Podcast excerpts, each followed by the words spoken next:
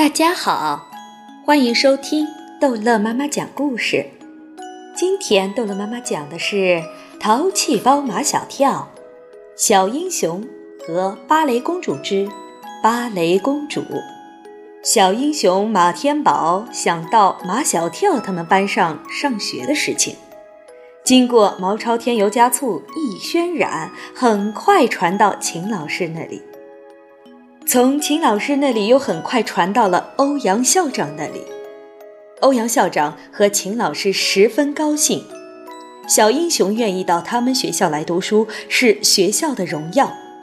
他们一道去医院看望了小英雄马天宝，只等着小英雄在医院里养好伤，就可以把他接到他们学校上课了。这期间。马小跳他们已经把小非洲当成他们的同班同学了，他们每天下午放学后都到医院去陪伴小非洲。夏林果和陆曼曼也经常去。夏林果发现，每次他去小非洲的病房时，对面病房的一个女孩总盯着他看。他也是跳芭蕾舞的，小非洲悄悄地告诉夏林果。现在他的一条腿没有了，跟我的这只手一样，截掉了。跳芭蕾舞的失去了一条腿，夏林果心里比谁都清楚，这意味着什么。他为这个女孩感到难过。她叫什么名字？我过去看看她。小非洲却对夏林果说：“你别去，他不会理你的。”为什么？他谁都不理。哎，毛超在一旁感叹：“性格问题。以前他的性格不是这样的。”小非洲说：“他被埋在废墟里差不多七十个小时才被救出来。为了不让自己睡着，他一直在唱歌。”路曼曼想起来了。他，莫非就是报纸上写的那个废墟上的百灵鸟？正是他，小非洲说。可是自从他的一条腿被截掉后，他就再也不唱歌、不说话了。夏林果再扭头看那女孩，和女孩的目光碰在一起，他情不自禁地向对面的病房走去。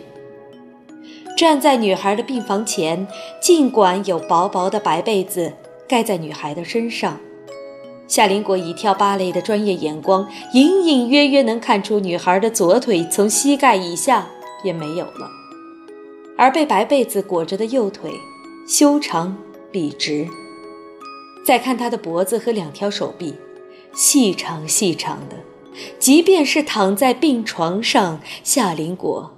也能想象出她的背部的优雅线条，这样的身体条件，天生就是跳芭蕾的料。女孩的眼睛会说话，她一句话不说。夏林果也能从她的眼睛里读懂她的哀伤，她的梦想。他们没有一点陌生感，仿佛已经认识很久很久。夏林果坐在女孩病床边。女孩正在输液，她的手指细长柔软，白皙透明的皮肤下能清晰的看见蓝色的血管。你也是跳芭蕾舞的？女孩终于开口说话了，这是她截肢以后开口说的第一句话。夏林果轻轻地握住女孩没有输液的那只手。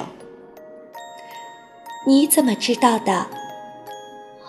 我一眼就看出来了。女孩说：“你的腿，你的脖子，你的背，还有你走路的姿势，我以前走路也是你那样的。”女孩眼睛里的光暗淡下去，她垂下眼帘，长长的睫毛在微微颤抖。夏林果问女孩。你还想跳芭蕾舞吗？女孩点头。睫毛尖上的两颗亮晶晶的泪珠掉了下来。你学芭蕾几年了？两年。你呢？五年。夏林果说：“我会跳胡桃夹子，会跳天鹅之死。你会跳什么？”女孩说：“我只会跳四只小天鹅。”你想跟我学吗？想，可是我的腿。你还有手啊！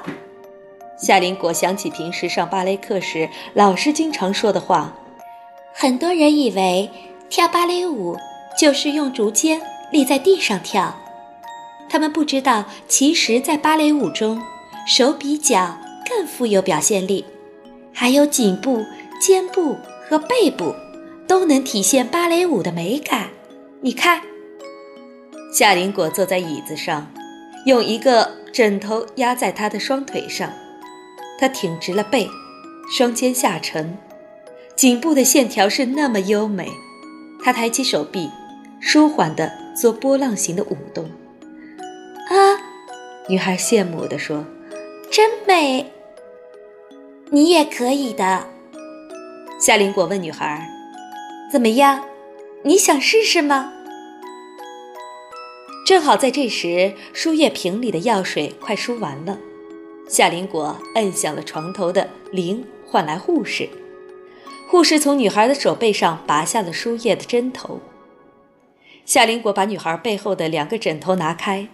又把女孩披散的长发在她后脑挽了个髻，女孩顿时精神多了。她挺直了背，双肩下沉，两只手臂缓缓地抬起来。我们先来手位的组合练习。夏林果一边做示范，一边喊口令：一哒哒，二哒哒，三哒哒。随着夏林果的口令，女孩认真地做着每一个守卫的动作，她的脸上带着沉醉的微笑，仿佛又回到了明亮宽敞的、墙上有大镜子、有扶杆的排练厅。这时，对面病房的人都跑过来了，连小非洲也从病床上下来，被马小跳和张达一边一个架着过来看热闹了。好，唐飞把两只巴掌都拍红了，相当的好，不是一般画的好。这么闹，女孩不得不停下来，问夏林果：“他们是？”夏林果说：“我们班的男生。”哎呀呀呀！不可思议，简直不可思议！毛超两眼盯着女孩直摇晃的脑袋。原来我以为只有夏林果的芭蕾舞跳得好，没想到还有跟夏林果跳的一样好的。女孩不相信毛超的话，他才学了两年，人家夏林果学了五年，怎么可能跟夏林果跳的一样好呢？